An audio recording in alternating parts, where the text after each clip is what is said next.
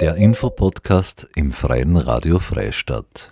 Aus der Reihe Blickrichtung Moor zur internationalen Fachtagung in der Marktgemeinde Liebenau senden wir heute einen Vortrag von Christian Schröck von der Oberösterreichischen Landeskultur GmbH. Mehr als 60 Besucherinnen und Besucher und Fachexpertinnen und Fachexperten stellten am 16. September 2022 das Tannermoor in den Mittelpunkt einer Tagung, ausgerichtet von der Marktgemeinde Liebenau unter Federführung der Projektmanagerin Brigitte Temper-Samhaber. Der Moortagung lag das Interreg-Projekt Moorerlebnis Oberösterreich-Wisocina zugrunde, das gemeinsam mit dem Verband Mühlviertler Alm und tschechischen Partnern entwickelt wurde. Das Tagungsprogramm wurde von der Interessensgemeinschaft Moorschutz zusammengestellt. Ein Dutzend Referentinnen und Referenten beleuchteten verschiedenste Aspekte und zeigten die Moore als einzigartige, schützenswerte Lebensräume, denen als Wasser- und CO2-Speicher künftig eine noch größere Rolle zukommen wird. Heute stellt Christian Schröck die Moorstrategie Österreich 2030 Plus vor und macht auf das steigende Interesse am Moorschutz aufmerksam. Moderiert hat Mario Pöstinger. Christian ist, sofern man es noch nicht weiß, grundsätzlich von der ein zentraler Zugang sind eigentlich die Moose, die ihn, glaube ich, zu den, zu den Mooren gebracht haben. Ähm, mittlerweile ist er auch bei den Sanierungen angekommen, was sehr, sehr gut ist, weil man sich ganz gut austauschen kann. Äh, er ist äh, in der IG Moorschutz im Vorstand, auch da äh, erfolgt ein häufiger Austausch natürlich. Er ist Schutzgebietsbetreuer im Dannermoor, darum ist er da wirklich stärker damit beschäftigt und eben grundsätzlich vom Brotberuf im Biologiezentrum beim ich sage es trotzdem so, Oberösterreichischen Landesmuseum. Also bitte Christian, um deine Ausführungen. Also hallo von meiner Seite. Ich darf meine liebe Kollegin, die Julia Lorenz, mit der wir gemeinsam die Moorstrategie erstellt haben, äh, vorstellen. Als Vortragender hat man ja auch sozusagen die Freiheit, auch Fragen zu stellen. Es ist ja keine Einbahnveranstaltung und wenn wir von einer Moorstrategie sprechen, die auf irgendeiner Metaebene läuft, äh, dann ergibt sich natürlich aus der große Rahmen. Und äh, darum würde mich das schon interessieren, weil das wichtig ist, wenn man lokal arbeitet, äh, hat man nicht immer das Verständnis, dass man eigentlich ein ganz wichtiger Teil von größeren Vorhaben sind. Und darum würde mich das im Publikum einmal interessieren, ähm, wer kennt die Agenda 2030 von euch? Keine Hand? Du auch nicht? Da müssen wir reden noch.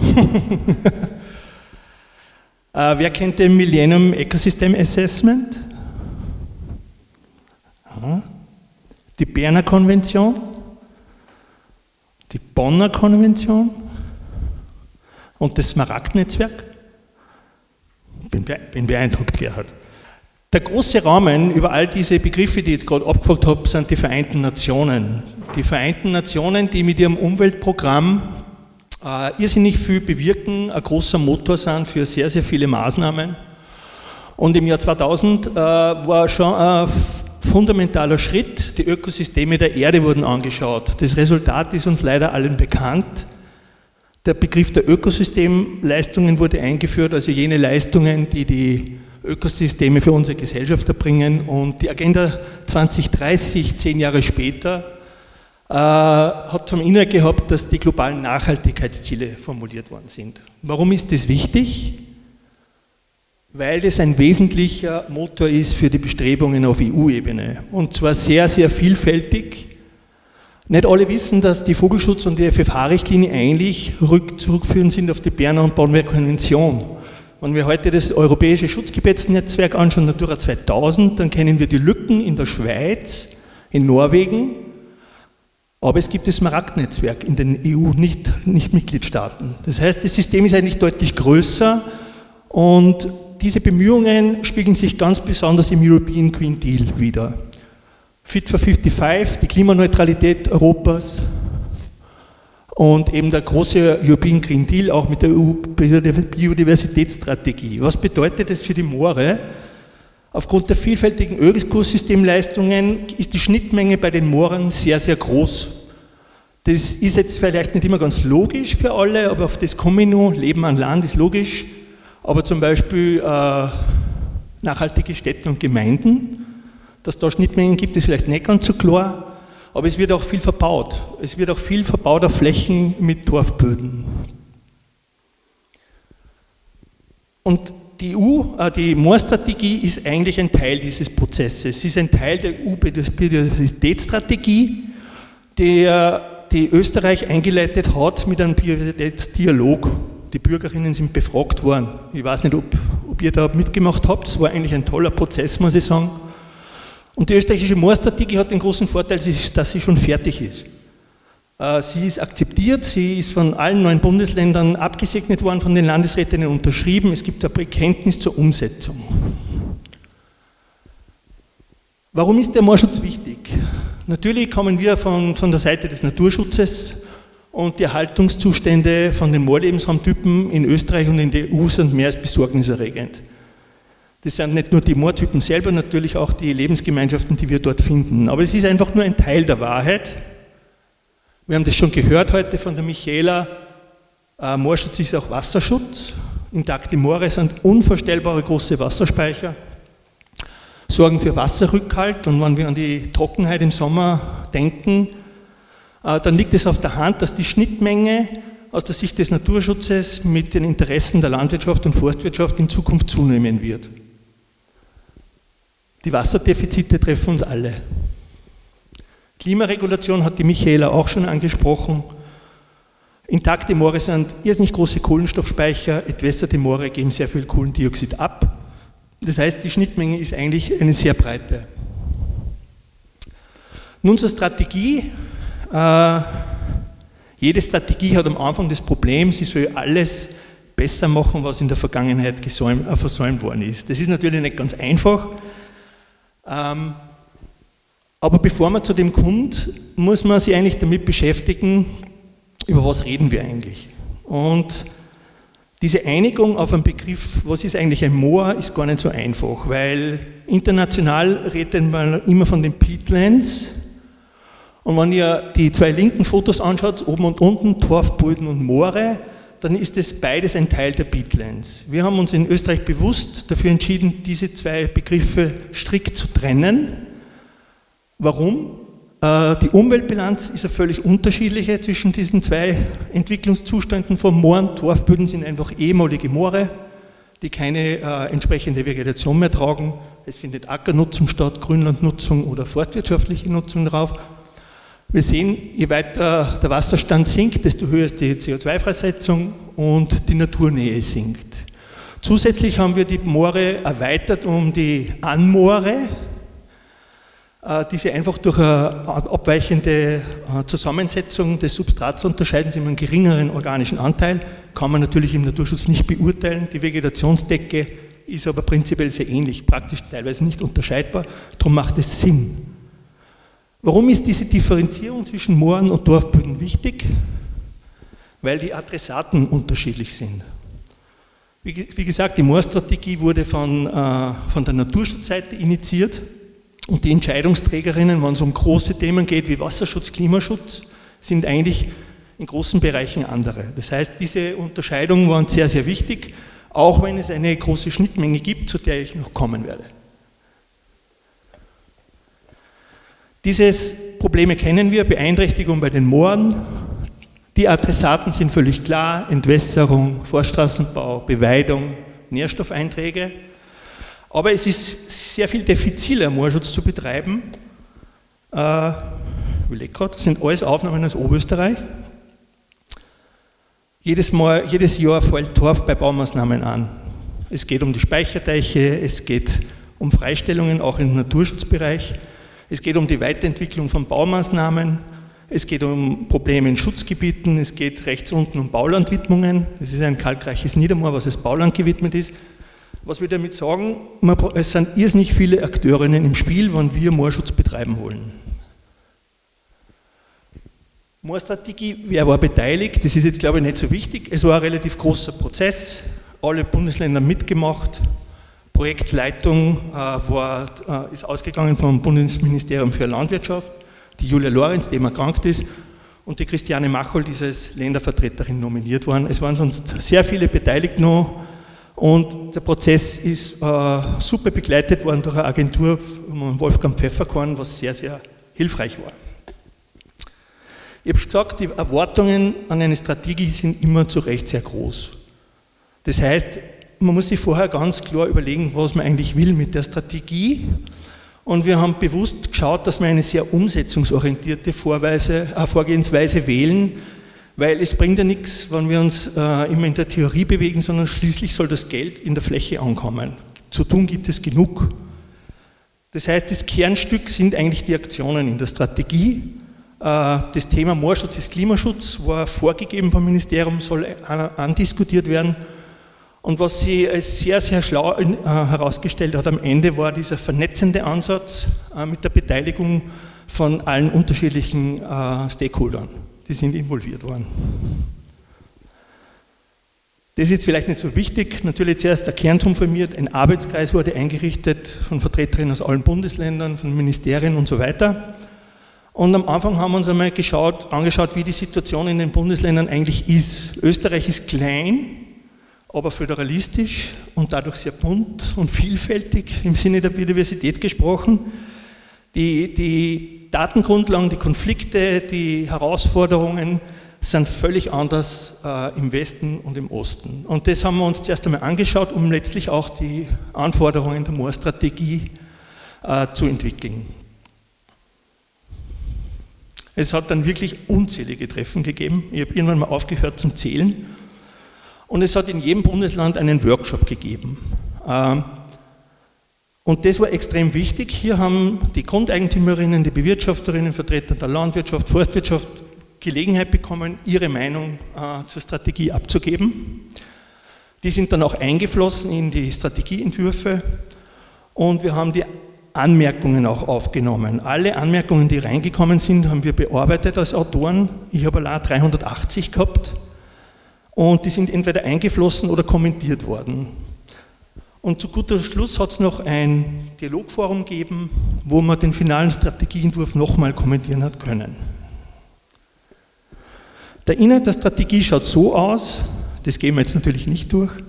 Es gibt einen allgemeinen Teil mit Grundlagen, dann schauen wir uns an, was eigentlich schon passiert ist in Österreich. Wir fangen ja zum Glück nicht bei Null an, und dann geht es um die Umsetzung, wie, was wir uns vornehmen, dass wir den Moorschutz, äh, sage ich mal, langfristig in Österreich umsetzen wollen, was für Fördermöglichkeiten es gibt.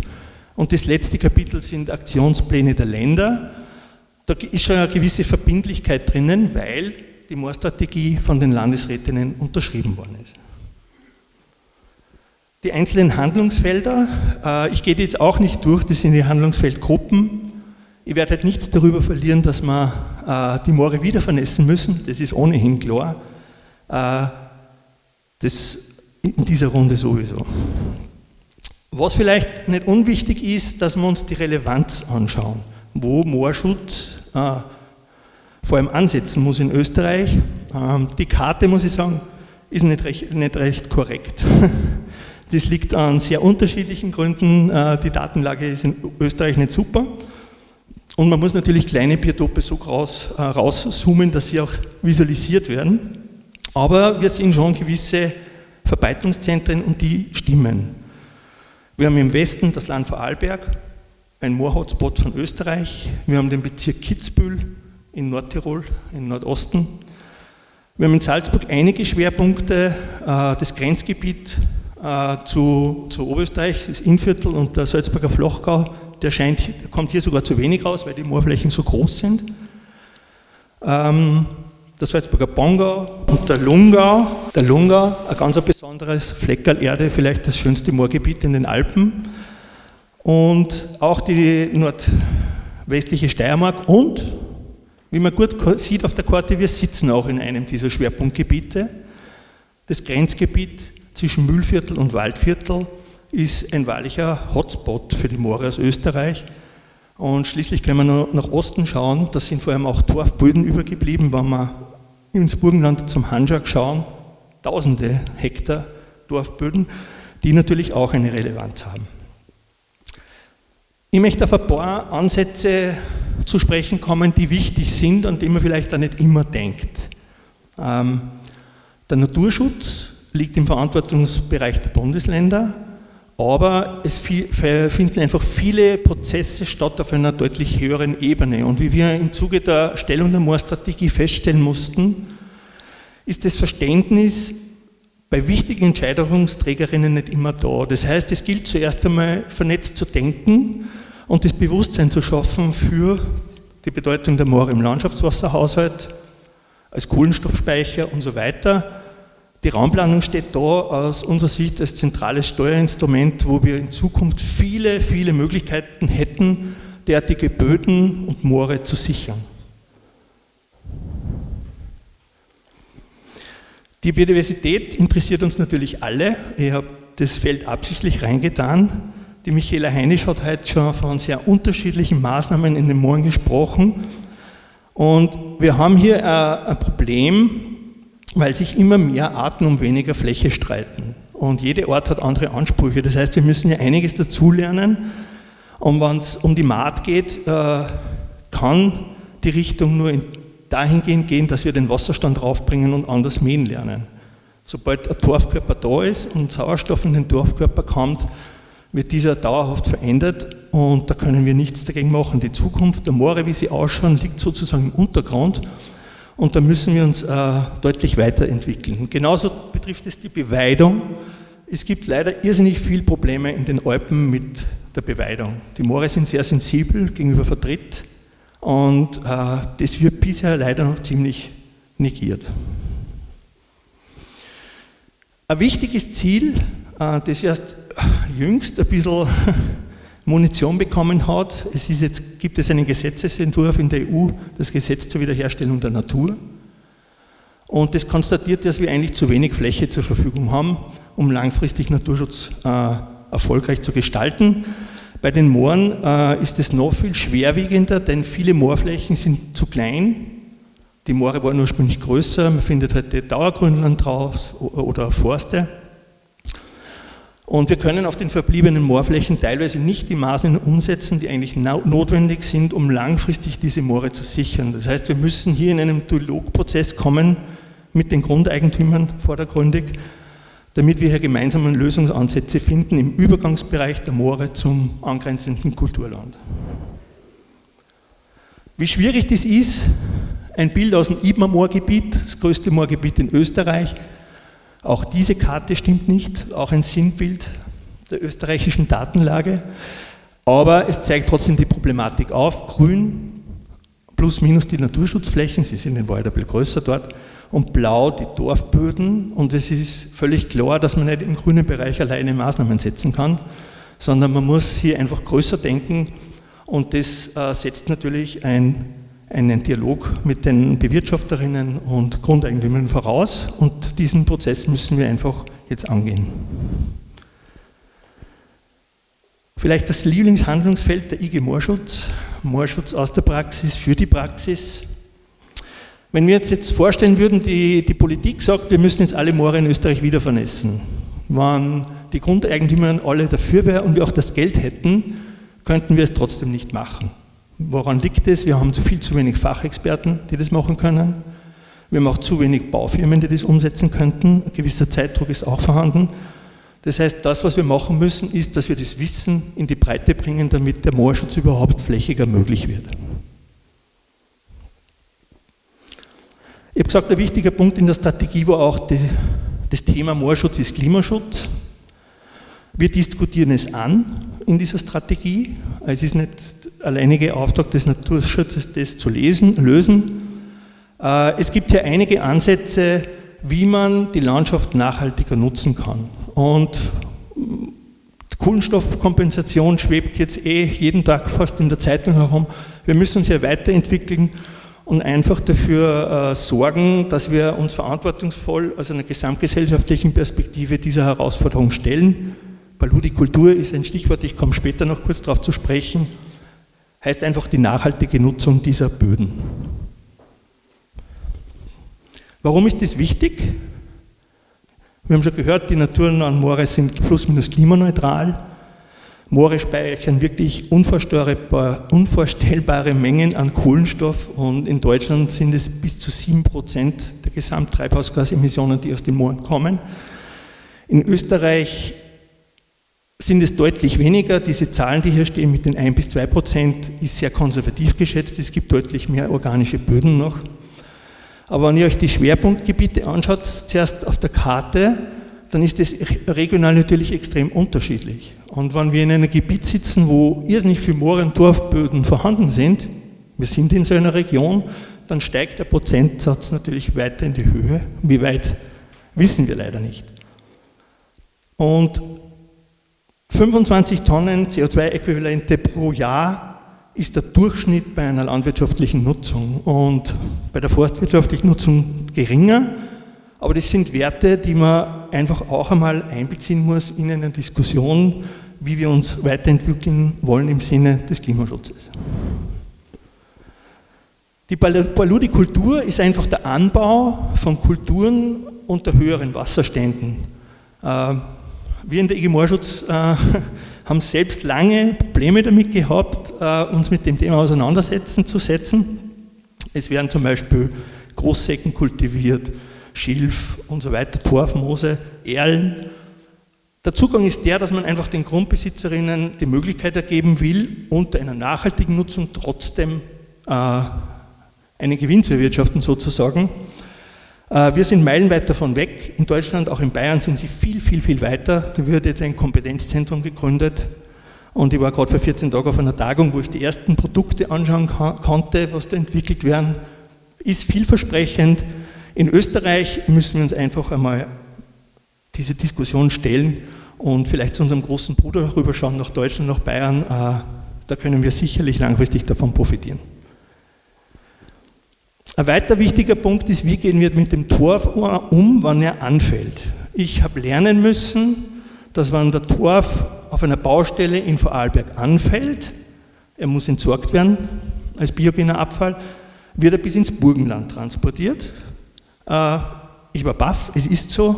Äh, Österreich importiert auch jedes Jahr über 100.000 Tonnen Torf für den Gartenbau.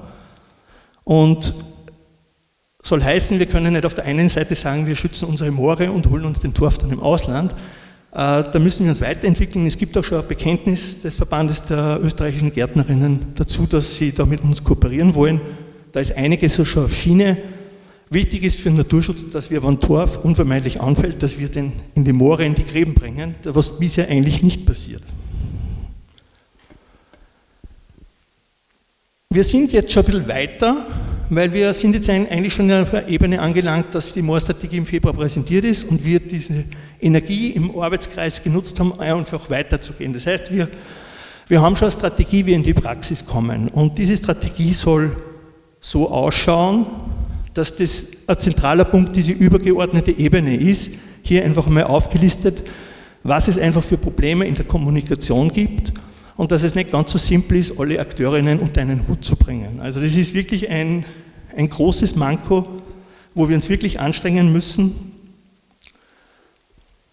Und das oberste Ziel auf dieser Ebene, die vor allem auf Verwaltungsebene stattfinden muss, aber auch unter Dialog mit den unterschiedlichen Stakeholdern natürlich, ist die Verbesserung der Steuerungsmechanismen. Ja.